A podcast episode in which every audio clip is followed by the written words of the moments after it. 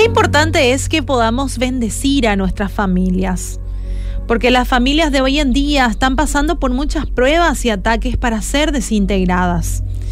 La tentación creciente que hay en las redes sociales, donde está expuesta la pornografía más que nunca, y los nuevos estilos de vida distorsionados que están confundiendo a la juventud y a la niñez, son algunos de los muchísimos ataques que están sufriendo en nuestros hogares.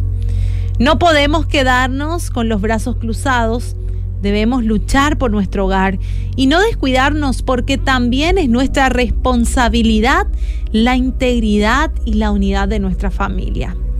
En Oseas 4:6 la palabra nos dice, mi pueblo está siendo destruido porque no me conoce. Así como ustedes sacerdotes se niegan a conocerme, yo me niego a reconocerlos como mis sacerdotes, ya que olvidaron las leyes de su Dios me olvidaré de bendecir a sus hijos. ¿Y cómo podemos guardar a nuestra familia en estos terribles ataques? Orar por ellos.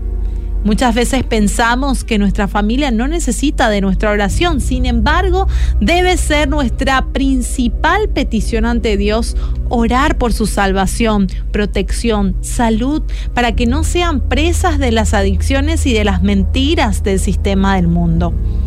En Efesios 6, 18 dice, orando en todo tiempo, con toda oración y súplica en el Espíritu, y velando en ello con toda perseverancia y súplica por los santos. Tenemos que educarnos.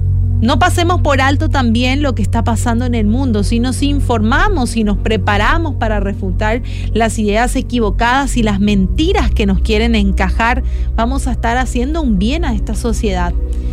Podemos hacer frente y no ser esclavos de la mentira. La palabra de Dios debe ser nuestro manual de vida y eso mismo debemos transmitírselo a nuestro entorno familiar.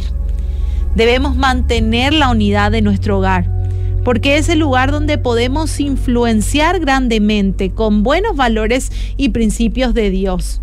Así estamos asegurando de que tengan un buen futuro. Te dejo con este versículo de Mateo 3:24 donde dice, si un reino está dividido contra sí mismo, tal reino no puede permanecer. Y si una casa está dividida contra sí misma, tal casa no puede permanecer. Bendigamos a nuestras familias.